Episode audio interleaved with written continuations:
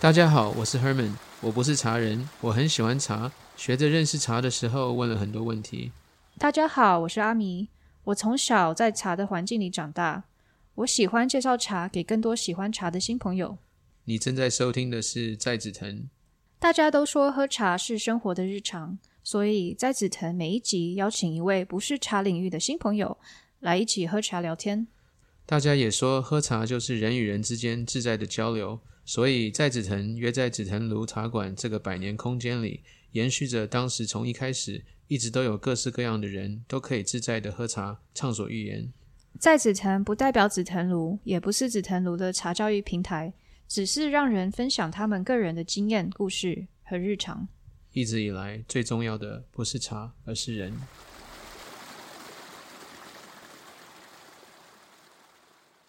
我们今天的来宾是黄建和，人称阿和，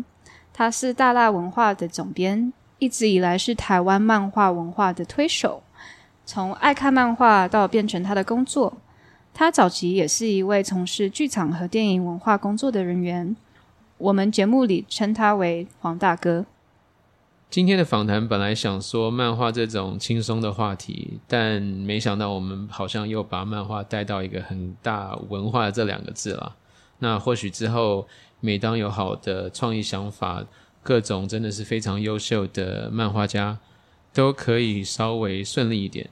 如果故宫博物院新院长也喜欢漫画的话，那就太好了。大家如果好奇的话，就听听我们当天到底聊了什么国家大事吧。有趣的漫画，它会在你的第一页翻开，它就开始跟你对话。我自己因为。会读一些杂书的关系，我对茶本来就一直很感兴趣。茶里面有一本很有趣的一本书，叫做《植物猎人》。哦，OK，有看过吗？呃，我没看过这本书，但是我听到《植物猎人》就会想到 Robert Fortune。对对对对对，其实就是 Robert Fortune 的故事啊。那是是，那 Robert Fortune 就是他的身份是英国政府被派出来。到全世界讲猎人是好听了，根本就是偷偷植物，是他是偷各种植物。哎，同一段话我怎么感觉就是近期就听到这个？对啊，对，这个是我一直觉得这件事情非常有趣。然后如何这么高个的人跑到福建，然后还要伪装成一个奇怪的人，然后进去茶茶厂里面？我一直觉得这个这个故事，我也常常讲，我就说，哎，有兴趣其实应该把这个事事情画下来或拍下来。好，是。我们其实有做一一系列的跟台湾爸合作做那个动画，OK OK，然后有一段有讲到他，有画到他，嗯，对对对对对。我们刚好那个第一集就是以他们做一个一个起点，那一开始会想说，很多人他们聊到他们的兴趣，他们就很容易讲这句话说，哦，那个是我以前小时候的，我现在不做了。那但是漫画就是少数说，不管年纪多大，他还好像还是可以保留那个兴趣在，就不是那么容易被摧损。就让我们想到跟黄斗边聊，嗯，那有一个起点是那时候正式发出那个邀约，请您来喝茶，是当时就突然想到一个话题，就每次去日本都他们有很多那他叫漫画器茶店，嗯。就 Manga Kissa，然后呢就想说，哎，他为什么叫 Kissa？因为进去可能看到他有喝其他东西，然后为什么是不是叫漫画 Cafe？就不知道黄总编有没有被别人问过这个问题，或者有想过？哎，最早的这个吃茶店其实是喝咖啡的地方。哦，是这个是一个从大概从明治那个时期开始，都是指咖啡店，就是也会也会有茶，但是就变成是只是其中选项之一。那漫画吃茶。简单说，也比较像是我们的漫画出租店。这个东西在台湾，呃的这种阅读演进过程里面，可能有个二十年是还蛮多的。就是从五零到到八零，一定都是漫画出租店。是啊，从路边摊就是一排人坐着板凳，然后慢慢的变成是一个小房间，然后里面摆着所有的漫画。然后等到开始九零开始比较正式引进，然后那时候台湾也有一些所谓的叫做呃漫画便利屋，是哦比较专门的漫画贩卖店。那当然相对的也有这种就是比较是漫画咖啡店。是那这件事情就是这个时候是跟日本连在一块，这个在台湾几乎已经算是快要消失的商业模式了。嗯，台北可能还个三四家吧，但是其实算很少。可是日是日本还算一直都还有，是日本人都还，但是它就是一个复合式的，它会有漫画，它会让你有空间，它会也会有电脑，然后它甚甚至你可以在那边过夜，就是变成是这样子的形式。是我有去过，那个可以当旅行的时候有有时候经费比较少的时候，可以把它当成旅馆。对啊，对啊，对啊。是。诶，那就好奇，那个我们刚刚聊到漫画西茶店，看漫画的时候会联想到一些饮料吗？你呃，我先回来调整你刚刚讲的一个小小，不是调整啊，就是我觉得我就是聊嘛，那个聊天，就是有些嗜好好像是会一辈子维持，是，但我不确定漫画是不是。哦，我不确定漫画这件事是不是，就是漫画其实很容易是一个，啊，我们讲漫画。看电影、听音乐是这个都很像是在青少年到大学这中间里面，大概都会扮演非常重要的角色。就是看漫画可以一路看看个二十四小时，或者是反正你有有精力就会一直看。看电影、听音乐好像都是，可是这三个东西有一点有一点点相似的地方是，你在过了一段期间之后，那段狂热会消失。那段狂热就会消失的意思是说，比如说，大家在大学或者是三十岁前后的时候看电影，我们可能会看影展片，然后去买票，然后就跟着去看电影。我们也很可能说，哎，有些人测了一个什么，呃，测了一个有趣的一个深夜影展哦，譬如说十三号星期五，让你看一整晚的十三号星期五，是，然后或者是是什么 David Lynch，让你看礼拜五晚上让你看一晚。这件事情呢，很可能会到一个时间点就会停住，是啊，就会停住。那个就会说，哎，它在你的生命中慢慢的没有那么大的重要性。音乐可能在年轻的时候，heavy metal 或是听什么 indie，各各式各样。可是，在某一个时间点里面，那个好像会慢慢的不见。这三个东西对我而言，其实是有一点点相似的。它就会到你开始。你的生活，你的生命开始跟现实撞击之后，是你就要取舍，说哪些东西你还能保留？嗯，是，就是你好像很难保留所有的事情。嗯，譬如说，你可能会保留阅读，可是你会不会保留漫画阅读？不一定。哦，我理解您意思。对，就是很多人其实，在过了大学三十岁之后，对他们而言，再拿起漫画这件事情，其实是很难。譬如说，以台湾的情形而言。《灌篮高手》是九零年代到两千年，是所有的年轻人通通看过《灌篮高手》啊，几乎不分男女了，或者以男男生为主的，然后也很多女生看过。所以为什么《灌篮高手》前阵子上重新上映会有一个很好的票房，是把他把所有人都拉回来了。是，可这些人还看漫画吗？不一定哦。是，这些人很很可能在他们的生活里面，漫画已经变成是一个很。特殊情形，他们才觉得说好，我我还愿意看，或者说他们在出哦，我愿意买。但是他们的生活里面，其实漫画可能不再扮演一个，呃，不扮演重要角色，甚至是说，他的生命中开始已经把他的那些漫画，就像他的青春记忆里面收起来，放到床底下，他不再拿出来了。但黄总编刚刚这个是算是您的您的领悟吗？还是说我的观察？我的观察观察，这个是长长期的观察，是是这样子啊。是，就因为我在做的事情是希望引进有趣的漫画，那我也希望把台湾有趣的创作者推向国际。当然，那有一个前提就是说，我们希望这些创作者可以一路画到老。是，可是你要一路画到老的前提是他要有人看是，他要有人看到老。但是如果这些事情是没有的话，这件事情就不成立呀。就是他就会变成说，哎，哦，那很红啊！可是我当年已经看过了，那现在会不会再看？不一定啊，真的不一定。OK，嗯，这就是我们投射把很好的那个事物想的太美好了。有些人会保留下来，是，但有些人会选一样啊，或者会会选三样，同时同时一直保留下来。对，还没有，你还不够老，还不够老，所以就是这件事情。譬如说，我我也觉，我也觉得说，好像可以看老看电影，一路看到老，是，就是因为我们已经周遭看到非常多的当年的这些这些所谓的一块去感应展、一块去听音乐的、一块甚至是一块看漫画的这些朋友，没有啊，他们会慢慢的，他们生活里面有更重要的 priority 是是出现的嘛？那也很合理啊。就像我自己的成长背景里面，我我一直认为我一直会看漫画到老。那我要看漫画到老，不是因为工作，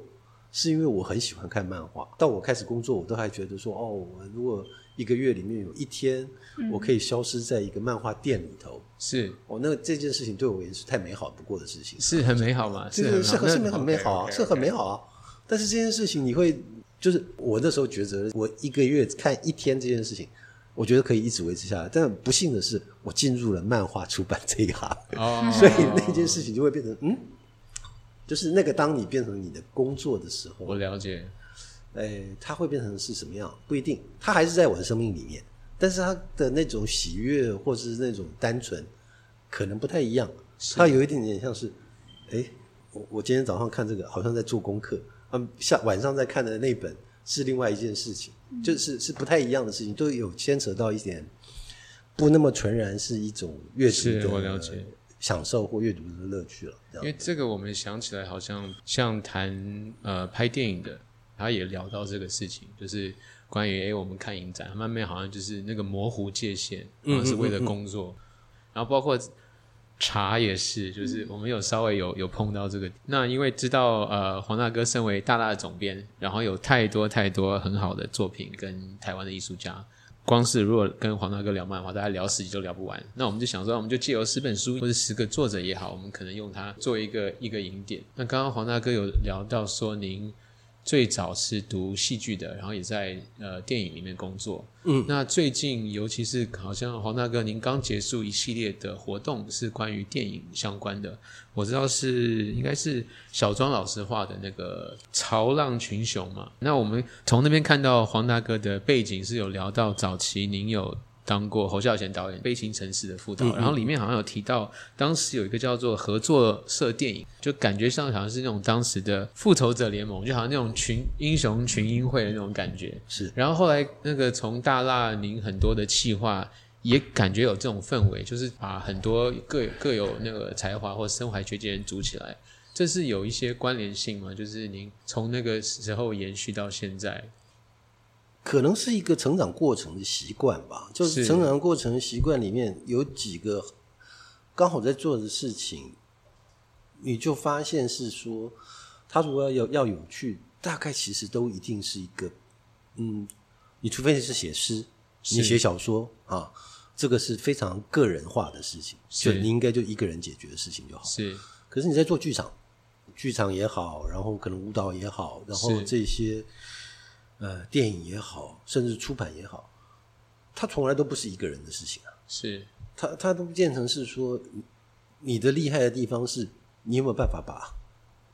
一群人组在一块，然后而且还没事的，发挥了他们最好的可能性。而就是这件事情能做到，就是一个就是一个很厉害的事情啊。那个就很像是一个，可能是导演，可能是制片，可能是编辑，对，就是他必须。把这整个事情用一条线把它串在一块，那那我们当然会觉得有办法把这件事情串在一块，把它 cross over 这件事情是一件还蛮还蛮迷人的事情。我记得我记得我在很久以前哈，一九九一九九五的时候，我做做了一本漫画杂志叫《嗨》，那本漫画杂志在做的时候有一个小小的小野心，是说我觉得台湾的漫画创作者都不错，可是。太单打独斗，嗯啊，那我就说可不可以有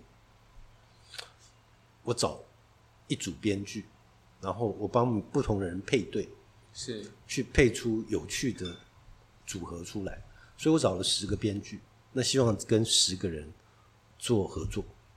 呃，其实都好像我看看，好像只有一两个成功而已，只有一两个案例是成功。那大部分的创作者都还是喜欢。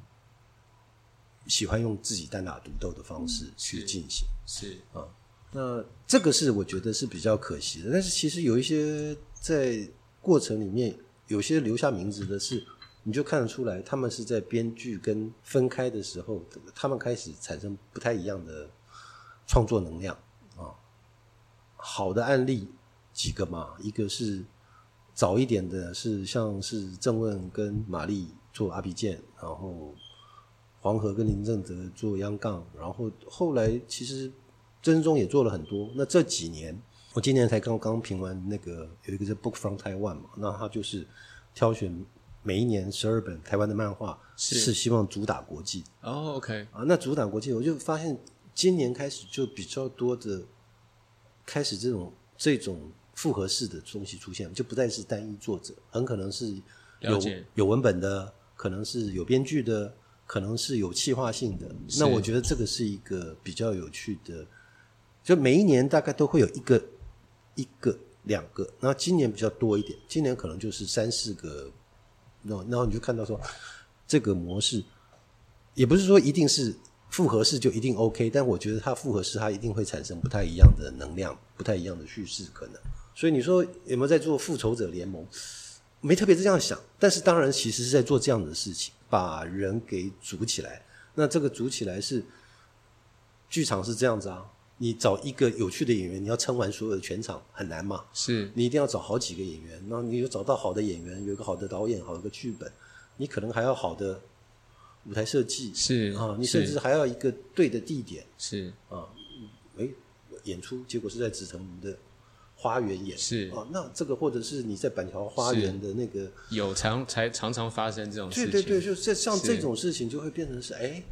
哦，它就开始产生不一样的能量，然后这样的事情，但是它是只有一次呢，还是它是可以变成是两次、三次，或是一年？刚刚听黄大哥讲说，像有一些有一些创作者，他就比较算是那种单打独斗的个性。有没有什么人是你很想要，就是有有还没有串联起来的，但是希望可以串联起来？嗯，就像你在做一个案子一样，我们每一本书或是每一年的出版，其实也都像这样，就有一点像是说，你希望今年借着这一波做出一点什么不太一样的事情来啊。这一两年我也有一点点想多做一点点中国的作者，是啊，我我就觉得说。就是台湾很奇怪，台湾是一个，他其实应该要更清楚全世界在发生什么事情。我了解是啊，那呃，可是我们最了解发生什么事情的话，其实都很偏颇。我们知道美国发生什么事情，我也不太确定。我们大概知道美国的政治状况怎么样，我们大概知道日本现在流行些什么东西，是啊，韩国是什么情形？其实再来可能不知道了，再再来可能不知道。那我会觉得说。可能可以用漫画这件事情把把这件事情稍微平衡一下一下。那我觉得用一本漫画或是几本漫画，你看到另外一个地方的运作，另外一个地方的思考，我觉得可能是不错的事情。那台湾现在最缺的，我后来这这一阵子一直在想，当然我觉得这很难做了，就是说此刻以台湾的这种政治正确的情形里面出出中国漫画、中国作者的漫画的作品，好像是一件很怪的事情。可是我会我会觉得说，好的作品到哪都还是好的作品。那你要怎么样看到这些好的作品，他们产生为什么我要挑它？它产生了什么也不太一样的能量，然后它提供了我们什么样我们这边所没有看到的视野。那我觉得这个是我的，这个是反而是我自己的考验，所以可能会接下来的接下来会去认真的思考这件事情，因为我觉得政治的事情有点点遥远啊。那我们处理可能也处理不来，但是我我们如果用文化艺术这件事情来去处理这个我们此刻当代的问题，是会不会简单一点？当然，当然，是会不会有机会一点？就是就是起码可以谈吧，起码可以沟通嘛。就是以政治人物都没办法谈的情形而言的话，是那我们其他的面向是不是更更更应该谈一下？电影人是不是该该对话？是舞蹈人是不是该该去谈这些事情？对，我看黄大哥都会惯用同样的例子，就刚刚提到两个，一个是音乐跟电影嘛。那我想那两个领域就是这种交流反而更多。是，就音乐合集，你看不管是连嘻哈都有了，就台湾的呃颜色都有在做中国内地的的的不同的那个说唱歌饶舌歌手，然后电影的合作也非常多。因为我们一直很好奇一些想法，是会觉得这些漫画好像它是一个比较软一点的，更容易做。但是刚刚您的那个访谈好像反而是说，哎，呃，漫画目前还没有做，至少没看到这个东西。对，是不太好跳。是，那我们之后本来是想要两个作品就会谈到关于就是跨出去的一些合作。那像呃，我知道大拉有出一本关于那种双层故事概念的，有一个早期香港跟台湾做一个合集。那另外也包含一些罗浮宫，可能我们分开问，因为它两个代表的都我觉得蛮有趣的一个问题。那像像香港那个那时候算是接触了，也是用中文创作，但又不是台湾的，有什么有趣的可以跟我们分享吗？呃。其实这件事情是一直都比较难做的。这个，因为我们现在在做的事情，这个东西都叫某一个情形都叫 collection，是啊。那这种合集的作品，就是那个议题本身要很吸引人，要不然的话，这件事情就只是一群人的组合。但是了解，但是它会不会产生实际的能量，是就很难说。因为我们尝试过几次啊，我们尝试过，我们最早的时候尝试的第一个事情是在做每一个。城市，我们本来是要选亚洲的城市，每个城市找一群创作者，是谈一个这个城市里面的一项，是，所以我们做了台北咖啡，然后我们找了差不多十个作者，然后来谈咖啡这件事情，是我们找了六个作者去谈香港，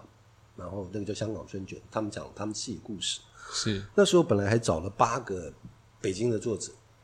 哦，有开始做了，是叫北京二锅头。是要从用喝酒这件事情去谈北京这个城市的文化。那个出了吗？没没没没，那个书那个书没有出。那个书没有出的两个原因，一个是还蛮不好催稿，还蛮不好催稿，因为就是地方比较远，然后就变成是要要把他们的稿拿到手这件事情难度有一点点高，所以其实去了，我看这件事情应该已经去了四五趟北京。是，大概是什么时候、什么年代的？呃，已经十几年前了，应该是二零零七零八的时候吧，零七零八的那个时候。那另外一个还有一个另外一个东西是很实际考量的，就是是因为这种 collection 要花的钱还蛮多，但是它的获利机制还蛮低，是，所以就会变成是说。我通常都要累积一定的能量，我才有办法做这件事情。就是我没有办法每一年做，因为这个东西大概不见得那么容易申请到 sponsor。是，嗯嗯。呃，因为我当初看到，就是就想要引起的问题是，您借由漫画去做这种 collection，等于是说漫画做一个媒介，去凝聚一些大家的关注力也好。呃，那一本的过程是不是那么顺利？是吗？这本的过程很顺利，是过程的顺利的原因是说，我们各自都找到了 sponsor。哦，好好是好，就是这件事情是因为二零一是香港在安法国安古兰漫画节里面做了主题，是做了一个主题馆。那二零一二台湾去做了主题馆。那我们后来就聊聊说，我们要不要试着两边合作，再做一点事情，可能在彼此的城市里面也都可以发生这样是。他就问我说：“有什么想法？”然后我们后来就想说：“我们要不要把两边的作创作者，然后我们找一个年代来来去谈这件事情？就台湾的八零很多故事可以说，那香港的九零也很多的变化。嗯，然后是台湾作者去画香港，香港的作者来画台湾。是啊，大大概是用这个模式去去进行，然后了解。嗯，因为听起来它就是。就是漫画在那个企划底，它是一个很好的一个载体去促促成这个嘛，不管是不同年代跟不同地区的，那就让我想到今天这个茶，因为我喝起来像是红茶。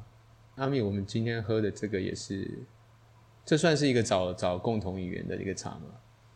我觉得它一部分是，然后它有另外一部分是比较特殊的。然后我今天会想要泡它，也是感觉就是，呃，之前听。黄黄大哥在其他的一些 podcast 谈的时候有讲到，就是说，其实，呃，在国外，这个比如说图像的小说这方面，其实已经比较多人接受，跟他比较就是，甚至我我我知道我在高中的时候我读过一本书，他的就是 Neil Gaiman 的 Seven Series，这个中文我还不太会翻，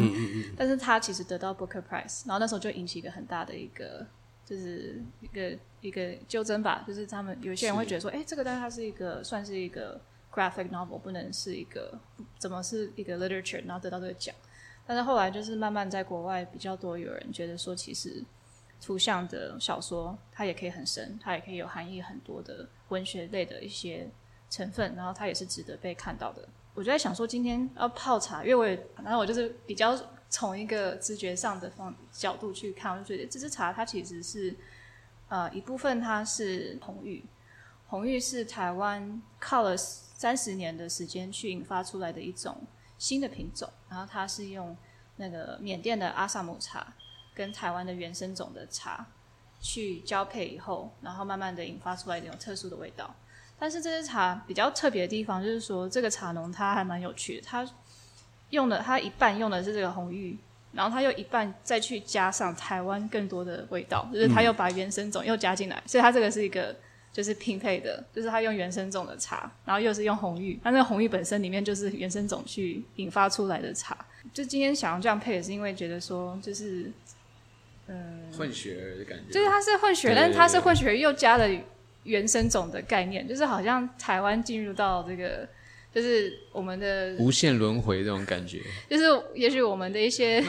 台湾的创作，关于就是你说漫画也好，或者图像小说也好，就是可能有我们最近可能就是在找更多台湾的风格。因为让我想到一个一个墨西哥建筑师他的作品，那他算是很有名嘛。然后有一个日本的客户请他去日本。是，然后他请他帮他设计一个，就算算是豪宅啦，就是一个 villa。那他设计完以后，那个那个客户那个业主看了就很开心，他说：“哇，我看起来就是很墨西哥风格。”然后那个墨西哥建筑师看起来就嗯。这个很日本，因为他就是用他的方式去做日本，所以他们两个都开心。就有有没有有一点像这个茶？就是说，其实我还蛮好奇，就是今天两位喝到这支茶，因为这支茶其实在市面上应该比较少人这样做。它又像红玉，但它又不是红玉，完全有就是在这支茶里面有喝到一些什么，会感受到什么？蛮好奇的。黄总，您有喝过吗？您来过十次的紫藤庐里面有没有似曾相识这个味道？因为。红玉这个味道其实是不会是太陌生的。那我们怎么讲？我们现在讲说，以茶而言的话，就是以茶的世界，台湾茶还在世界上站得上，还还可以，还有一个 category，还有一个 category，是是，就是你去还有一个席位给给他对对对对。但是不是每个东西都有，不是每个东西都有，就是茶是有的。咖啡可能就不见得有这件事情啊，酒可能不见得台湾的酒会在那种 war category 里面找到它的定位。我们在讲的是这件事。您是说辨识度这种感觉，就不是说产品好不好，而是说它有它是有一个知名度、取代性的认可。就就简单说，你进去好，我们现在如果去了。去了纽约的某个五星级大饭店，哈，海雅海雅还是什么东西？我们进去他们的 tea room 或 coffee coffee，他拿出来 menu 里面，你如果挑茶里面，很可能会有台湾茶。了解，嗯，但不见得会有，你不见得会你出出现台湾牛肉面这件事情，可能不见得是成立的。那我们的意思是说，这件事情它是已经占住占住位置。那我有些东西没有，还还还很远。其中之一当然就是漫画，漫画的原因是是。因为，因为我们周遭的强国太多，是。我们在日本的整个亚洲都都在日本影响影响力底下嘛，然后现在突破的是韩国嘛，是，那台湾还没有，台湾还没有到，还蛮远的，还要要到突破这件事情，可能还要再看接下来五年、十年里面去做到这件事情，但是那个事情是有点像是这种事情。它一定不能说它没有它原来的原生味道嘛？是，就是它没有没有原生味道。嗯，啊，你这个啊，你你这个就是就是阿萨姆嘛？啊，你这个就是就是他不会再去想说啊，你这个是跟台湾有什么关系？但他一定是这种 mix 的香气，让他觉得哎，这件事这个茶里面我尝到不一样的事情。台湾的作创作者也类似，我们也在讲的东西，其实也是类似这样的事情啊。是，就是他一定在他的 performance 里头出现了这块土地的背景，是出现了这块土地的情感。哎，这个我们看的方式好像不太一样啊。是这种事情是会被才会被感受到，说哎，好，这个东西蛮有趣的。是，那这个事情要够，嗯，要么要够强，嗯，要么要够多，是。当然，我很喜欢阿米选这个茶，因为直接联想到是常胜老师出的那个盐铁花，然后还有结合一些京剧的角色，有一点做一个比较独特的那种呃 superhero 这种角色，然后结束很多文化。那我记得有一场就是跟作者的一个对话，有聊到说有想要把这个内容做成电影，聊到关于呃在地性跟国际性，就是在讲故事。的一个共同语言，我就很好奇，那个黄大哥怎么去看关于在地跟国际，就是在漫画这个领域。因为那个时候您好像有分享一些观察，因为您跟很多台湾的漫画家合作嘛，就他们因为大部分的创意人，他们就等于说是他是一个 artist，他自己想要做什么就想要做，他主观性会比较强。那您可能会有一些综合的一些考考量，有时候听起来好像是您有试着给某一些。指导啊，或者一些建议啊，等等，这样。其实大部分创作者，你都只能用旁敲侧击稍微点一下，是，就是他最好他自己往那边去想，那这样的事情就比较简单一点。是你跟他说你要往那，那除非是，除非是他对你有十足的信任感，或者他自己觉得他欠缺这一块，他需要有人帮他主持，就说哎。好，我就少，我就缺一个编剧，除非他是这样讲，要不然的话，你你很难去主导这件事情去去进行。那当然，我们再从茶想到创作，其实是这样的。长盛有这么多作品，为什么此刻看起来盐铁花的亮眼度比较高？是，我觉得跟这有点关系啊，跟这个有点关系是说，哎，他又牵扯着到了在地的阅读，觉得哎，这没有问题啊，这个这这生活在我们周遭，好像是从我们周遭发会发生的故事。可是从国外的读者的眼光，他就会发现说：“哎，哎，这个好东方哦，哦，这个这个好，我们没有想过，原来这种脸谱这样的东西是可以用这样的变化去思考。所以这个东西到它就很平很巧妙的平衡了两边的阅读。所以这本书可能有机会是在短期的几年里面成为大拉授权最多的作品。啊，就是他现在已经授权的是。意大利、法国，然后我觉得以在美国、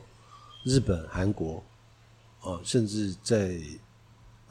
很奇特的是，两边同时在聊，一个是乌克兰，一个是苏俄，他们同时在问说这本书的版权还在不在？哦，真的吗？对对对，真的很有趣。对，然后就是，我就觉得这件事情很可能，他他在短期内。可能有机会，几个地方的版本、语言版本可能都有机会是可以授权出去。是，那至于后面还会不会有更多？那我觉得可能要看它的扩散力会不会会不会，譬如说电影的预告，或者是说这个电影真的会出来了，然后因为电影应该是今年年底会先拍个前导片，然后明年剧本弄完，可能后年拍，大概类似是这个行程。这么快？我们已经已经很久了，因为它是在二零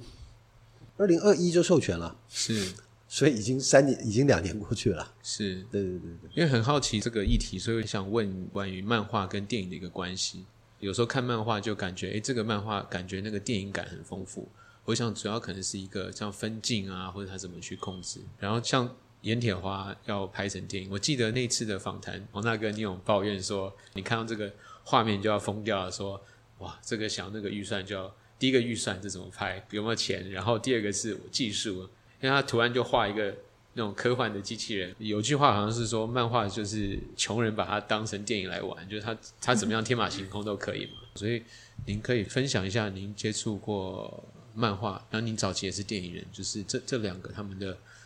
嗯，我们先这样说吧，我我们先这样说，就是我们可以先把。所有的漫画作者都是尚未等到机会的电影导演，用这件事情去思考，所以他等于是说他在用漫画在说他的故事，是。啊，在做他的分镜。嗯，当然不是每个人在画漫画的时候都想的都想的是自己是要成为电影导演，但我们也不可否认，其实还蛮多作者是会这样思考。那以大辣的几个作者，当然都很明显，比如说长胜，你会看到他的。镜头感好像还还蛮清楚的，是啊。那你看小庄的作品，小庄的作品镜头感可能没有，不见得有那个长胜的，因为那个整个背景的写写实度的关系。但是小庄自己会说，他画的每一个画面理论上都是可以拍出来的。嗯，是啊，因为他自己做过广告片导演，所以他在做的这件事情的时候，他不自主的一定会做一个这个镜头是可以拍的。嗯，啊，就会是这样这样子的事情去进行。那电影跟漫画从很早一开始这件事情，两边就一直都有一些彼此影响吧。啊，当然当然很多的我们当然知道，非常多的电影导演其实都是都是看漫画成长长大的。是啊，法不管是美国导演、法国导演、日本导演，他们都看了大量的漫画之后，后来才成为导演这样。那所以这件事情就一直都有在像这样的过程，甚至甚至于说，台湾接下来的漫画有没有办法杀出重围这件事情，说不定电影要扮演非常重要的一件事情。是。啊，所以因为我们看看日本漫画，日本漫画是跟着日本的动画是。一块出来的。啊，他们这个几乎是相辅相成的情形。美国的漫画其实看的人现在不太多，但是看看看电影的人多很多。是对 Marvel 跟 DC 对年轻人而言，很可能不见得是漫画品牌嘛，应该但对他们也很可能是一个是一个理解一个电影 studio 的品牌啊，那那那个这件事情在日本、在美国、在韩国、在法国，其实都都差不多有这个方面走向的趋势。是那台湾的接下来的情形是说，漫画跟影视串联这件事情有没有办法产生不太一样的事情？嗯，不太一样的事情就是说，到底那个加加的东西对不对？哦，那个那个加下去还是茶吗？还是那个东西加下去是奶精的，它就变成奶茶？那那那那个事情是我们接下来才会知道的，就是等要过了，譬如说可能三部片是拍出来了，我们大概就会知道说，哦，好，这个拍出来了是完全是内销，只是给在地人看，不是这件事情是走得出去的。是啊，走得出去，他很可能在东京影展会被看到，他可能在可能影展或是在 Sundance，他他会他会被被注意到，是哦，那这个事情就会变成是，就是可能三年后、五年后，我们才会知道说，哎，红玉这款这款新款的茶叶有没有办法在世界上面被找到？说哦，台湾电影这几年还不错哦，有几个有几个作品，这件事情才会被认知出来了。那近期有有漫画被拍成电影吗？我在、呃我一直在想，是不是有之前的漫画，或是更早台湾的故事？呃，有啊有啊有啊，一直都有啊，只是说这件事情都还没有，就是早一点的比较像是跟台湾相关的啊，乌龙院拍过，哦，啊对，乌龙院拍过电影，也拍过动画是，Young Guns 拍过动画，是。然后这几年这几年都在进行，但是都还没有，就是因为因为比如说以正问的作品而言，《深邃美丽亚细亚》啊，《东周英雄传》，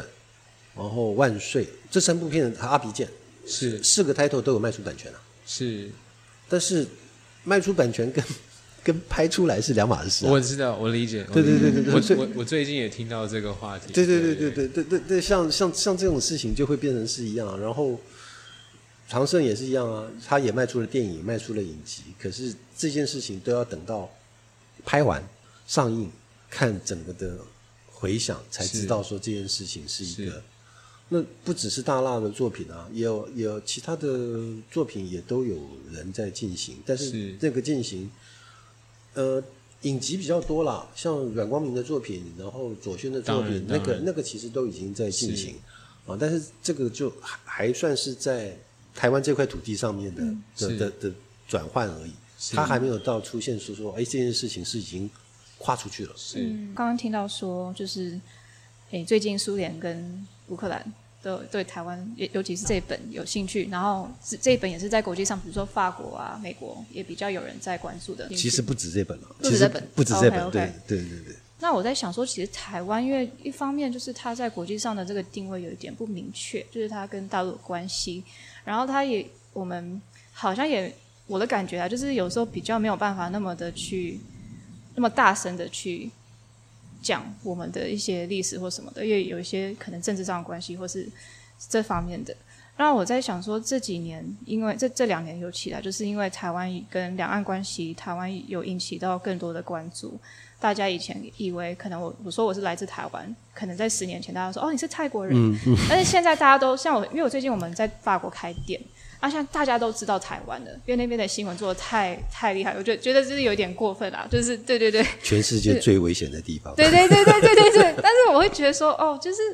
这个事情也不是说这个好事，但是就是借由这个机会，其实现在台湾比较有一个。呃，在国际上的一个 spotlight，但也有觉得说，在这几年，随着就是台湾比较被关注，也也有随这个风潮，可能可能就是台湾的一些书啊、漫画啊，也比较也也随着这这样子的关注，也比较多人在看，在国际上，还是你觉得这两个其实没有太多的连接？呃，有有有连接，一定一定有连接，就是当，呃。我我不能说台湾打悲情牌了，我不知道对，但是但是是，就是就变成一个很微妙的关系，就是有些地方会觉得说，哎，我们要不要邀请台湾？是啊，那但是可是他们作品很好哎，啊，然后然后然后我们还是邀请好了，然后呢就是都有都有，然后就会变成是举举个简单的例子啊，就是 买一架飞机真的不如。不如把这个钱花在文文化的某个类项上面，其实那个能见度。那哥你就直接讲漫画就好了，不用那么婉转说文化文化类。对，其实都是直接打广告就好了。拿个拿个五架飞机，这架飞机给漫画，这架飞机给舞蹈，那架飞机给那个。对，其实我觉得漫画是传达就是民间文化很，就是非常适合的一种媒介。王大哥，你一刚刚一讲那个苏联跟呃乌克兰，我就想说。哇，我们苏二了啦，现在不叫苏联了。好，苏二，苏二，苏 二跟乌克兰。我就想说，我们一开始讲的，您就一直在分享那个哦，漫画其实这一条路不是你想的那么美好啊，就是从兴趣来讲啊，或是从经营角度赚不赚钱啊，都一直给一个一个很中意的立场。我就想说啊，人家都已经引起苏二跟乌克兰的兴趣了，所以他还是有很好的一面。嗯。那个没有问题啦，就是他本来就是每个行业都有每个行行业辛苦，那我们自己没有什么话好说。那个辛苦一定要自己让我说就好，让我说，我帮我帮您说。其实我刚有想到，也许我讲这个东西会有点 maybe controversial，可能没有很不会大家都会跟我同意，但是我会觉得说，其实我因为我其实从小在国外，然后我是三年前才回来，然后我回来以后，我我一直有感觉就是哦，就是嗯。嗯，也许因为我家族就是我们这个我们紫龙这茶馆，就是它有一方面就是想要保留比较传统的一些历史的一些重要性，但是我们也在找一个方向，就是比较怎么样连接到新的一个年代。然后最近也是一方面是因为这个原因，然后就开始跟 Herman 做这个 podcast，就是想要用这个茶的媒介去碰一些新的年轻人的一些呃一些听众，然后让他们重新关注到茶。是一个生活上的东西，嗯，但是我自己一直有个感觉，就是说，我觉得好像，嗯，就是台湾我们到底是什么这个事情，有时候会觉得好像没有那么明确或是大家同意的。比如说，我最近我们楼上有个展览，它是讲那个法国的自由精神在前五百年是怎么样创作，然后那个我们的 curator 那个法国人他就。嗯，我就看那展以后，我发现就是法国人大概对他们自己的认同跟法国代表什么，其实有一个很明确的一个方向。然后我觉得台湾好像比较模糊一点，因为我们这边的历史可能就是有，还有我们大家对台湾这个土地的认同有有有不同的，就是一一方面我们又是就是汉族，其实是从以前是从大陆移民过来的，那一方面我们这边有原住民，然后一方面又是最近的比较多本土意识，然后就是各种各样，我觉得就是。会不会这个影响到，嗯，就是我们在一个国际上，如果传达一个就是台湾的文化或者台湾的呃漫画有一个什么特性？因为我觉得韩国有韩国的特性，然后日本有日本的特性，然后美国也有美国特性。我觉得台湾这个，嗯，会不会在这方面，因为后面有一些这种因素会比较模糊，自己没有办法抓到那么某个角度也没有那么复杂。啊，没有那么复杂，其实就是当然，这个就是台湾嘛。嗯，啊，台湾就是一个这么算长一点，要算四百年。嗯，好吧。那你说再算长一点，要算到这大概就是差不多这么一块土地上面发生的故事。是，然后他又带回来，他又带过来非常多的多的东西。那到底台湾跟中国之间是要什么样的关联？我们是只要文化，我们不要其他的东西。这些事情其实都一直在这块土地上面做纠葛嘛。嗯，所以这个很清楚啊。这个台湾是一个这么混血成长的一块地方，这个事情是在每个地方，就包括我们这几年常常出去要去做展览的时候，你就发现台湾漫画有美漫风格的，有有日漫风格的，甚至有还有一些条漫、韩漫式的啊，对，泼墨对的对是都有。是，所以那个到这面其实都没有关系，因为那个某个方面而言，它都百家争鸣嘛，百花齐放嘛。但那都是形式而已啊。嗯回来是说你说什么故事？嗯简单说，三个故事，三三篇漫画被看得到，人家就认定，嗯人家就认定说啊，台湾有趣的漫画我看过三本，哇，那就 OK 了。就是那三本漫画就代表了台湾此刻台湾漫画被人家看到的样貌，啊，但是现在可能很可能很多元了。现在因为每一个包括每个创作者的风格，像我们在挑选，我我前几前几天去挑选那个 Book from Taiwan 当当评审，也没有多很多本啊，五六十本，然后要挑十二本，那你挑出来那里面真的是各式风格都有，是。可是那个风格哪一个被认定，哪个会被被人家看到？我们现在只是一个 selection，让人家看到说，哎，我们觉得这些书还不错。那有些书的人可能翻一翻，他就说，嗯，不，这个我都不喜欢，他就丢掉，他就他就看过去了。是但是如果有一个法国出版社，有一个意大利出版社，有个日本出版社，他们突然同时都看到一篇，那个就是所谓的台湾风格的成立，可能其实是在这样子的认定。那他们也喜欢的会不会是只会不会是因为画风？有可能，但很可能都不见得只是画风。是啊，他一定是说，他说了一个故事，是他们啊，原来是可以这样讲这个这件事情。哦，就是简单举例，其实小庄的画风，我一直没有特别的说有多厉害啊，但是小庄说故事的方式有点有点有趣，嗯啊，就他挑选切入的角度跟开始叙事的方式，比如说他用一个小孩子讲八零年代这件事情，在这件事情一开始在做的时候，嗯，我也觉得说哦还不错，但是其实还蛮担心它的可能性。嗯但是它变成是一个，哎，在全世界里面都算是比较早开始讲八零年代这件事情的一部漫画作品。那就那个事情就有趣了，就变成是说，哎，为什么你要看八零台湾的八零年代的故事？他说他不是看台湾的八零年代啊，他是在想他自己的八零年代。是哦，因为他在里面在讲 Star War 嘛，他里面在讲 Bruce Lee 嘛，他里面在讲 Break Dance，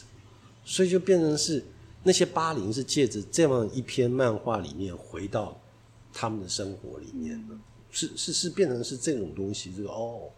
原来同时间都产生过巴黎这件事情，嗯，大大概是像这样的事情啊，我我刚刚想要问 Joami，你提那个问题，我我刚刚想是因为、至少我接触到的反而是不会去想那个，就我我可能就是说，那跟漫画很像是说，我今天如果有一个好的东西分享，很多创作者会说我就是分享那个好的东西，那至于有没有那些其他的 identity，它它是之后会才会出来的，就像歌手，他会台湾金曲奖会分最佳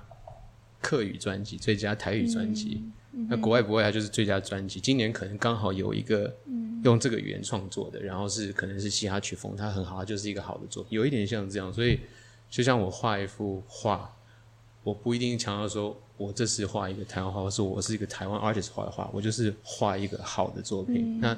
可能这个作品它刚好带到那个层面会多一些，或者接受到的人他们诠释多一些或少一些，我觉得那个就比较不会那么一定。创作其实如果有太多的规范，比如说政府想要你去传达什么啊，就是有是。之前就是其实我们也可以谈到那些，因为大家也经历过一些这方面的是，对对对，嗯，但是就是其实会限制这个 creativity，限制这个创作的是然后在，但是在同时，就是说，嗯，如果要突破到一个国际市场的时候，其实，嗯，就觉得它，我可以把它比喻成就是一种，就是我移民的时候，就是大家在我身上可能他期待看到什么，或者会把我放在一个什么样的 box 里，但是我其实只是想做自己，我不想完全就是说我我就是要跟。比如说，这个创作就是我今天要，我没有说要代表台湾什么，就是要从我的角度讲我的八零年代。但是在国际上，我觉得就是你还牵涉到这个 pol pol 或是在国际上的时候，他们就是会从这个角度看。其实我也没有很了解，就是会现况，你会被逼，就算你不想回应，但是你还是。需要回应这个东西，但是你可能你可以选择你不要从那个方向去做你的创作，或者你就端读。但是我觉得大家去看他的方式，还是会从那个地方被影响。了解，我是这样子想。了解，了解。嗯，无论如何，然后我刚刚其实主要是讲说，我觉得韩国跟日本跟美国，可能他们，嗯，就是你可以看到那个东西，哦，你就知道这是日本漫画，或者哦，这就是韩国，就是他们有非常 specific 的一些 sign，就是说，哦，你知道这是从哪？那台湾，我觉得。因为我们的有趣的地方就是我们就是混血的，我们就是有美国的，我们就是有日本，我们就是那个，然后我们就是个小岛，所以我们的我们的风格或什么，就是可能啦，我现在在整理我自己的思想的时候，我就觉得说，哦，那我们真的比较专注在就是个人风格怎么样去连接到的 global audience，我们没有那么多的可能需要去符合说，哦，我们需要去抓住台湾特别的一种画的方式或者什么什么的。可能风格也是重要，但是其实很重要也是故事，或者是从怎么样切入到这个故事的方式。所以我觉得，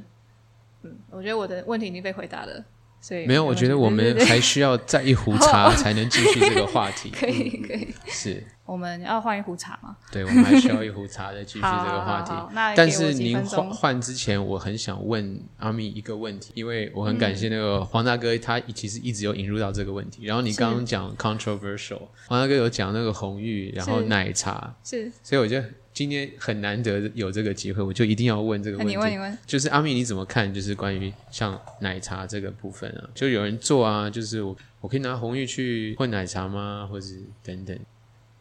我觉得茶它就是一个，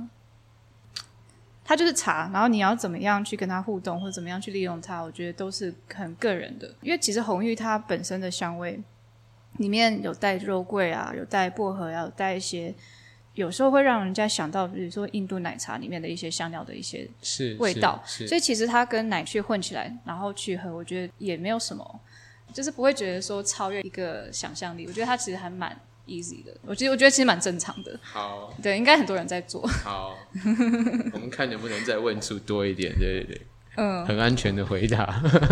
我是自己不会这样喝啦，但是因为我本来就不太喝奶。是是，对，然后我没有想听众，对啊，我们在紫藤庐黄总边讲哦，红玉奶茶，嗯，我一不不问下去，一定会被别人打头，就一定要问这个事情，对啊，满街都是泡沫红茶奶茶店，对不对？嗯，是是。那我们要换一壶茶，然后我们再继续聊。好，我们来试试看，知道是看一下。哦，好。你知道这支茶吗？可以猜到吗？哦，好。怎么样？你怎么那么神秘？就是摸一下，说嗯，好。摸一下，对对对对，小心上面是烫的，我刚有吃过。是。嗯，还蛮特别，是闻不出来，闻不出来，要喝的。对它其实这种茶要泡开，它比较味道，闻的时候会比较觉得没味道。那个刚呃黄大哥，我们有聊到带漫画走出去的时候，有聊到一些企划嘛，然后就觉得呃有一本作品是罗浮七梦，就是借由罗浮宫来做一些漫画的创作。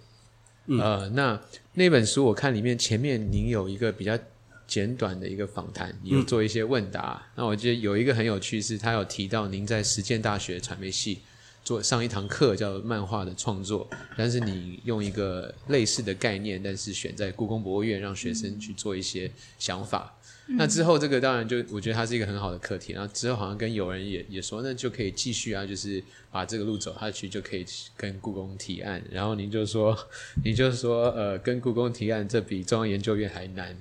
我就针对这句话，是真的有这么难吗？还有什么是需要克服的？那如果真的要克服，该怎么做？对，呃，台湾是个很特别的地方哈。台湾我们说是一个是一个小岛，然后两千三百万人，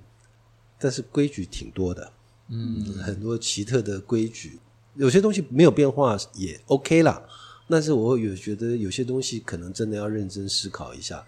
我我们到底需要一样一个什么样的文化策略？哦，我们到底跟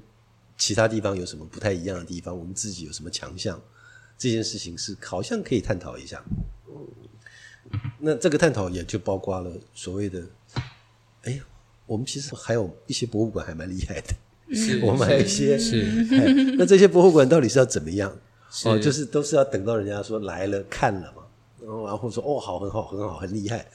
有没有别的可能性？这件事情是我们好像可以去思考做一下。当然，罗浮宫他们这个系列是在二零零应该是二零零五吧，如果没记错的话，是啊，二零零五的时候他们开始这个系列，一开始也只不过是说现任博物馆馆长上任，然后说哎，同事们，我们聊一下这个。虽然我们的人还是很多人来看，但是我们的来看我们罗浮宫的人好像年龄层越来越高，有没有办法让比较年轻一点的人，可能二三十岁以下，甚至二十岁以下，也会觉得说啊，来看一下罗浮宫还蛮有趣的。底下说了各式各样的意见，拍电影、做漫画。后来那个馆长说：“哎，好啊，那你就去这个交给你执行啊，那个你来做这件事情。”大概是这样这样开始的一个情形啊。嗯，我我只是说，我当然不不会是说故宫跟漫画合作就解决了所有的事情，我没有，当然没有这么乐观这件事情。嗯，但我觉得好像它可以让他这件事情变得更多的可能性，让这件事情活络起来，这件事情是有必要的。那其实要讲的重点是说，如果我们把文化当做一个很重要一件事情啊，当做国防政治之外第三重要的事情之类的话。我们可能要多花一点心思在这上面，多花点这心思是说，让我们的馆藏、让我们的创作者、让我们的这些东西是有机会用不同的方式组合变化出去的。罗浮七梦大概只是一个小小的尝试啦，其实也没有花太多钱啦。是是 啊，然后就是，但是我我有去申请，因为我觉得这件事情好像不应该是大拉出钱，这件事情应该要应该要让文化部来来来来。支持这件事情，因为因为是跟国际级的一个博物馆合作，然后这些创作者应该要有他们的费用，然后这这件事情我觉得是合理的。嗯，当然还还有很多事情，其实都还可以再发生，再去进行，怎么样做会比较好，甚至是怎么样一个跨界组合是一个可能性。其实按照光这这种博物馆跟漫画作者的合作系列，想想清楚一下做。花个两千万做几本书，十本书好了，可能是一个可以认真思考。对，找五位国际级的创作者是啊，让他们来故宫，让他们去国美馆，让他们去这个可能比较实际上面让都是全部都台湾人创作的，可能来的更。所以你的意思是，主要还是一个资源的问题嘛？因为我我刚刚说读那句看起来好像是说您就是说哦，因为有这个门槛，所以就他有就是没有去做。我们就好奇说，有跟故宫提提议过吗？或者没有？他没有，他这种现在门槛的议题了。关于这种呃，现在这个是故宫说他没有开放啊。哦，故宫他没有开放，但是这个开放的这东西就是。你要申请付费啊，所以他现在他现在又把它看待成这是一个商业使用，了解，所以就变成是在用商业使用去谈这件事情。那我们我们现在谈的是说，明白他有没有别的可能性去进行？嗯，我用比较白话，因为我们的中文不是那么好，所以您的意思可能是说，您的角度是希望促成一个呃文化的一个活动偏多一点，但是故宫会把它定义为。你有这个提议，就是要走一个商业使用的一个流程，这种概念有一点点，嗯，所以的对话会稍微限制一些可能性。对对，就是或者是这样，或者是国美馆也会来聊啊，然后来聊说，哎，你们可以找漫画作者来画我们哦典藏作品啊，是啊，但是你画我们典藏作品的话啊，那你画的这个漫画，呃，版权应该在国美馆哦，了解 了解，诸如此类的这件事情了，嗯。因为故宫刚换新院长，就看之后吧。嗯，好，这个话不知道能不能播。希 希望，其实我们问这个出发点是刚好读到这一句，就稍微有一些感触，是对很多人来讲，紫藤路它有一个像是一个文化指标，所以对很多人也有感觉上有一个门槛。那我们一开始。提出这个企划的时候，自己也会说哦，他们会怎么去看待？会不会碰到一些他会问很多问题啊？想要理清楚这种过程，所以当然就是很感谢，诶，我们有这个机会跟。想问黄老师，你喝这支茶有什么样子的？啊，就我会觉得它有一点它像是成年的茶，但是它并没有那么老态，它就哎，它还有一种某一种轻盈的的口感在那边，是是是。大概是这样吧。那我就觉得，哎，这个茶好像还不错，这样。黄总编这样说，我觉得你讲那个其实蛮符合这个茶背景，因为其实这支茶它叫义武粗茶，那这个粗就是那个比较古老的写法，就是三个鹿，就是那个什么马牛羊鹿的这个动物的鹿，就是比较早古老，现在已经很少看到这个字。然后刚刚呃，我们泡它之前的时候，就是其实 Herman 跟你都有看到叶子，呃，如果一般在有在喝普洱茶、了解普洱茶的话，其实你看它叶子会觉得说，哎，它叶子怎么那么大？那这支茶来源是。啊，我父亲他在二零零三年的时候到义乌那边做茶，做普洱茶的时候，他在一个农家的家里在试很多很多毛茶，然后他在看，在他的角落，他看到一堆黑色的什么东西被盖住，然后他就说：“哎，我想看一下那边。”然后那那些农家他就说：“啊，你不用不用去顾虑那个东西，因为它就是一些比较老的叶子，因为以前大家会觉得说。”普洱茶要采嫩芽，它的滋味会比较强，比较立体，比较有气，所以他们会把一些比较老的叶子其实挑掉，然后自己就说哦，就是当我们的口粮茶，我们会自己喝。那我父亲其实那时候他就反而他就说我想要你你们自己喝的茶。那我会觉得说，就是其实漫画或是图像小说，它比较代表就是民间的一种艺术，它没有那么需要去标榜说我是需要呈现在博物馆的。所以我今天。我就觉得我想要选一支也是比较代表民间的一支茶，但它也有一些 surprise，就是说普洱茶，呃，大家没有觉得它是有一个，就是会变成一个那么大家疯狂的事情，那现在也是。今天感觉黄总编果然是做总编，就每每一题都回答的很饱满，所以那个时间上我们看不知道能不能聊到十本，但有一本我觉得这个名字出现了非常多次，那它绝对是一个呃受人非常尊敬，就郑文老师。那我想，如果要谈任何跟郑文老师相关的议题，可能聊个十集都不够。所以我想，重点可能我们呃读者有兴趣，漫画最终还是要去看的，所以大家可以直接去看。那从郑文老师的作品引出，我想可能比较好奇的问题是，因为很可惜郑文老师他不在了。那我们每次看到这些很。很优秀的作品，很容易会想到说，哦，以前多美好，或者是曾经，会很容易去跟当代或现在的人做一个比较。呃，黄黄大哥作为总编的角色，您怎么去看待从创作者的族群跟从读者的族群，他们怎么看待这种曾经怎么样怎么样，现在怎么样这种比较性的东西？嗯。先讲阅读族群好了，是。然后阅读族群回到我们最开始的最开始的议题，就是漫画阅读这件事情，很容易在过了一段时间之后，它就不是在 first priority，嗯，也不是 second，是。然后就一直往后排，好，就是就是你在你年轻的时候，你今天礼拜三放学一定要买到一本书这件事情。在过了二十年之后，嗯，今年我有空，我要去买一本书啊，大概会是像这样的情形，所以就会变成是漫画，当然有它，还是有它迷人的地方，但是这个阅读的族群，你到底诉求的是谁？所以它会变成是，你给他一个什么样子的动机，让他非得去阅读这件事情。那这个事情当然在此刻年代都比较难嘛，因为漫画已经出漫画或出版都不是一个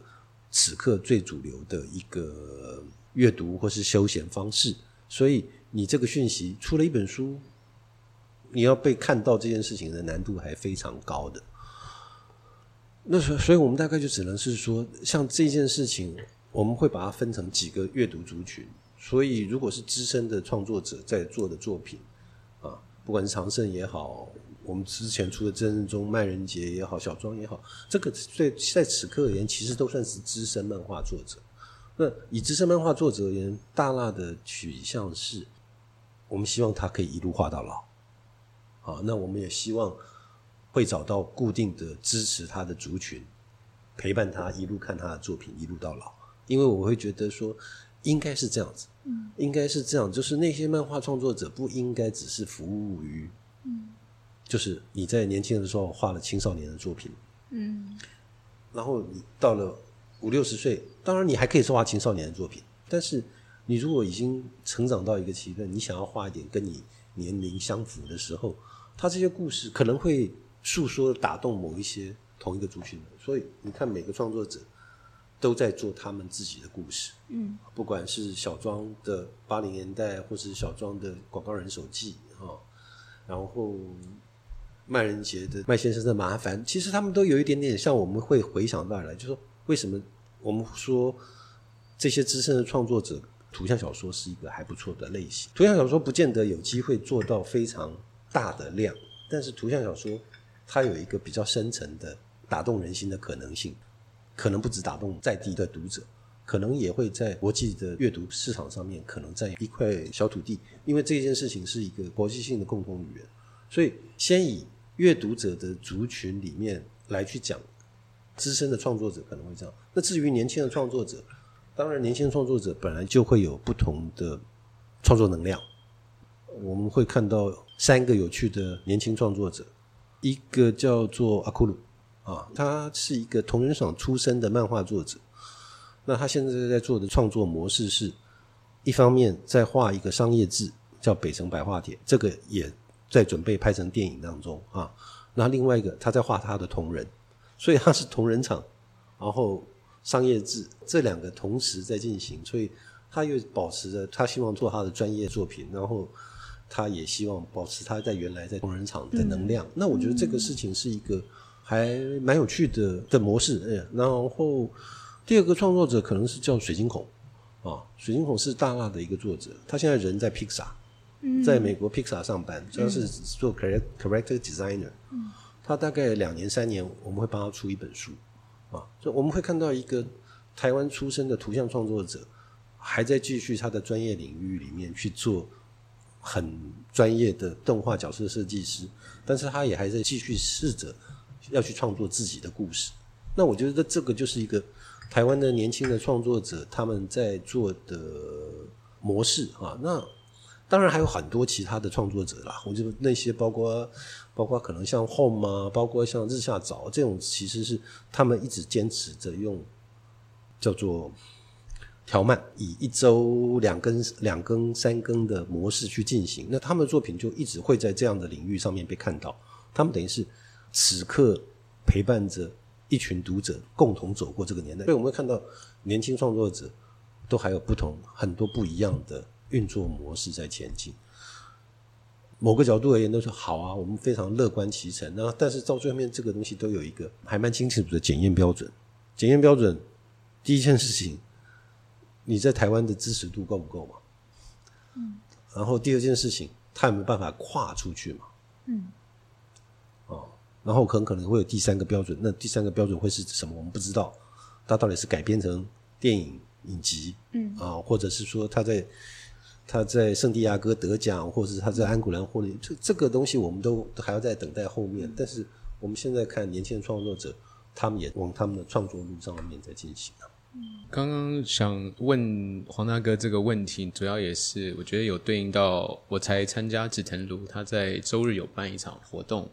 他分享了一些台湾洞顶乌龙茶的一个故事。那我想紫藤庐那个时候他很贴心哦，因为他他同时给当天呃参与的人品尝了一个年轻的洞顶，跟一个存放很久了，有几乎到五十年的一个洞顶。所以就想对应近期可能喜欢茶的人，有些人会去追求新做的茶，或者是制茶师的一些手艺、烘焙师的手艺。那也有一些人去追寻所谓这种呃老茶。那我就很好奇，那个，因为一谈到这种风味的东西，一定都各有利弊嘛。就是安全是说，它都有它它的优点，但是人，我想有喜好肯定是很自然的。所以，我如果单纯从这个角度去看，就阿密，你自己会有什么偏好吗？嗯，如果是针对洞顶的话，我可能真的是自己的个人的偏好是老洞顶。是，嗯，但是我觉得这个问题就是因为茶其实它的范围，它的它很广，做法什么表现都会不同，还有牵涉到一些不同茶的品种，所以我觉得我没有办法给一个很明确说，我就是喜欢老茶，或者我就是喜欢新茶这部分。但是我觉得我有的确就是个人有一些偏好，比如说洞顶我会比较想要喝老的，自己比较喜欢，我觉得比较舒服。然后也许我会怀念一些就是以前制茶的方式。现在年轻一代做洞顶的方式跟以前做的方式也会不太一样，因为牵也牵涉到一些，比如说近近年的一些大家对比较高山茶或者所谓比较绿的乌龙比较倾向乌龙的这种趋势，然后也牵涉到就是有有时候，嗯，以前的一些做法就是洞顶可能要发酵比较足够，然后又要烘焙的方式，然后又要。我其实我也没有很清楚，但是这是这些这些资讯都是我从一些茶农，就是一些长辈、一些在制茶的一些人，他们就听他们讲的。因为本身我也不是在真真的在制茶的，是是，所以还是觉得跟老洞里有一些共鸣了。嗯，对对对，也也蛮幸福，就是就是家里有一些老洞顶，然后喝过就会觉得哇，这个真的很棒。是我还是用我的方式问到，我觉得刚刚那个珍珠奶茶是一个很安全的回答。我现在还是真的问到他最喜欢的是什么？我就就针对。洞顶啦，那你要说其他的差，我就每个可以一个回答。但是我们今天就不不用不用每一个回答，因为太太多太多可以回答。但是我我大概了解你你想要听到什么，所以我也我也是。我我拉回来，我今天我觉得今天谈的好很多都是一个理想性的回答。黄大哥给给每一个都是那种励志人心、理想性的回答。我就回到一个比较实际的，因为黄大哥也提到好几次，就是不管是经费、资源等等，还有价钱，然后不赚钱等等。呃，所以就想我利用那个麦大叔的作品，呃，我好像读到说他的一部作品，那个有黄总编讲，他算是台湾漫画史卖的最好的，是吧？所以我就很好奇，因为我记得访谈中黄大哥当时对观众提问是：您当然知道什么漫画题材是比较好卖的，然后什么是比较困难的，但是我们看到大辣，你每一年他要推什么样的作品，至少是有一些想法的。所以我就很直接，您现在知道最最受欢迎的那个漫画是什么？那呃，为什么不就继续去推呢？就一般人可能会问一个很比较粗鲁的问题，就是说您为什么跟呃获利过不去？跟钱过不去。好，对，呃，两个两个要先解说。第一个，麦先生的作品不是台湾漫画最畅销的作品，他的有一个前提叫做两千年之后。台湾最畅销作品，因为它只卖了三万本。是，那我只是要跟你讲说，呃，八零年代可以卖到二十万本，九零年代可以卖到十万本，嗯，等到两千年三万本就已经是 top。哦，那等到二零一零、二零二零之后，以此刻的状况而言，一万本可能是一个几乎很难跨过的门槛。是，啊，我只我只是在跟你，所以在讲麦先生的那个。畅销记录其实只是说一个很、很、很，就是很也也很沧桑、很不得已的。黄大哥，你的声音怎么感觉要哭了一样？没有没有没有，这个这个倒还好。然后第二件事情是说，呃，知道什么东西会畅销，为什么不去做那件事情？呃，那就没办法了，那就没办法了。就是就是有些事情就是。还要还要一壶茶才能问得出？不是，就就很简单，呃，就是这件事情已经变成是说，我已经不想太委屈自己去做一些事情了。啊，就是就是，就像我们跟麦仁杰在聊天说，是，哎，现在 BL 当红了，你要不要画一下 BL？嗯，就是他说他可能可以画两个女生抱在一块，但是他没有办法画两个男生抱在一块，因为他就他就是直男，嗯，他就是。没有办法去画这件事情，所以回回过头来就想说，我们做我们在找到我们的自己觉得可以做的能量里面去做这件事情。我也错过了葛雷的五十道阴影啊，是啊，就是如果我签下了当年有签下葛雷的五十道阴影，我可能有五年。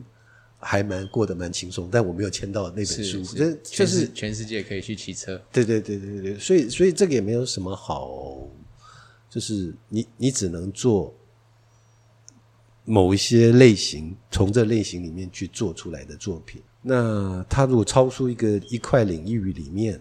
好像就是没办法做，就是叫紫藤炉转换成泡沫红茶，好像这件事情也有一点点难想，然后。我们当然也希望有长期上上上交的可能性，嗯，但是这件事情本来就是越来越难了。有没有机会？有啊，但是那很可能我没办法去做我不熟悉的类型，然后那个类型，我也完全切不进入，切没办法切入啊，这这件事情就比较是大大概会大概会是像这样。黄大哥，你不要又导入那个悲观，我要往那个正面去拉过去。OK，所以我在我们一开始，黄大哥有讲那个漫画，他可能到了某一个年纪，越来越少人就是还愿意去做。但是我想到一个方式是跟呃下一代，就是陪你的孩子一起看。所以这个就让我联想到有一部作品是关于骑自行车的，是那个《夏日车魂》。因为我知道黄大哥有很热爱骑车，然后我也是很后面才知道有出一本关于单车去旅行的。但是我想，因为我不知道黄大哥有没有小朋友或者什么，但是我的我投入的想象是，您应该有跟自己的孩子一起去骑嘛，就是很多东西可以是借由。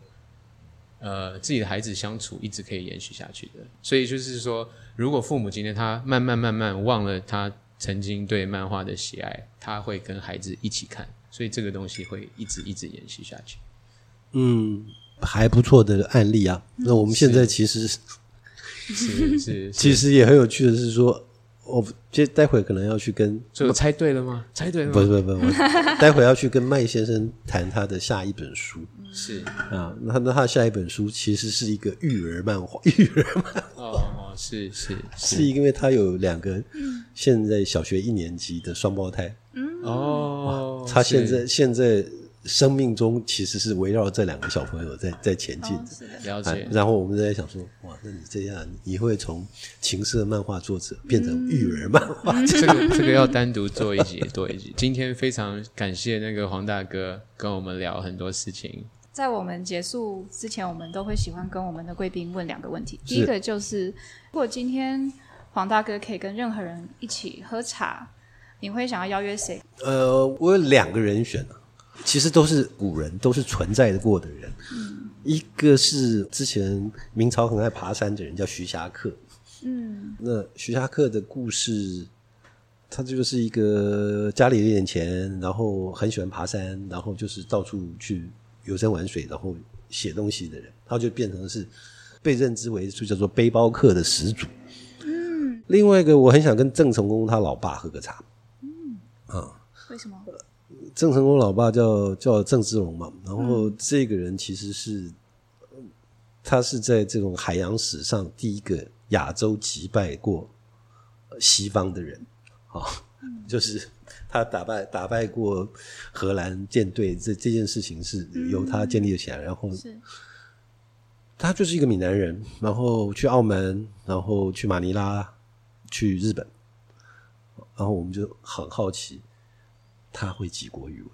嗯，其实就是一个海盗王了，就是一个当年的海盗王。是如果有机会跟他喝喝茶的话，其实应该会是一个蛮有趣的经验。哦好，哎，那我们另外有个问题想问您，就是呃，今今天如果您可以推荐任何一位是您的你认识的朋友上这个，我们跟我们一起上这个 podcast 跟我们聊天喝茶，你觉得朋友圈里有谁适合我们去邀请来喝茶聊天的？好，因为最近认识，最近有碰到一个老朋友哈、那这个老朋友呢，这个老朋友是回到我刚刚的议题，这个是当年最早认识的一批摄影人。嗯，对，那这位老兄呢，他叫陈怀恩，一开始是一个有点像是早年代的那种田野调查，然后就是到处去拍照的人，是呃拍拍拍拍拍，后来就拍进去了电影的剧组。嗯，所以他他是《儿时大王》的剧照。哦，是嗯啊嗯然后后后来变成是《恋恋风尘》的摄影助理，然后变成是《悲情城市》的摄影师，后来他就变成摄影师，嗯，然后后来变成导演啊，嗯他变成拍了一部电影叫《练习曲》，然后这这几年那个岛屿写作，他也拍了好几位的那个。嗯那为什么说为什么会推荐？我记得他喝茶，哦是嗯然后第二个事情是他很能说话，嗯。因为他是一个，他是一个不太容易用文字思考的人，所以他所有东西都用图像跟讲话。讲话嗯。哦，那他很他讲故事也也很厉害，所以就变成是说，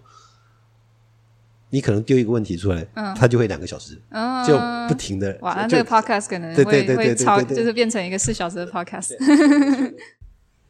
感谢大家的收听，在紫藤会每两个礼拜播出，邀请一位嘉宾来紫藤庐喝茶聊天。这次的访谈非常感谢紫藤庐赞助的场地和茶，还有紫藤庐团队整个过程中的协助。如果我们今天的对谈让你对茶有一点点的兴趣，那大家就多去找朋友喝茶聊天吧。不管你是去紫藤庐、其他的茶馆、山上或公园里都好。或许下次你会看到我们刚好又在紫藤庐喝茶。我们两周后见。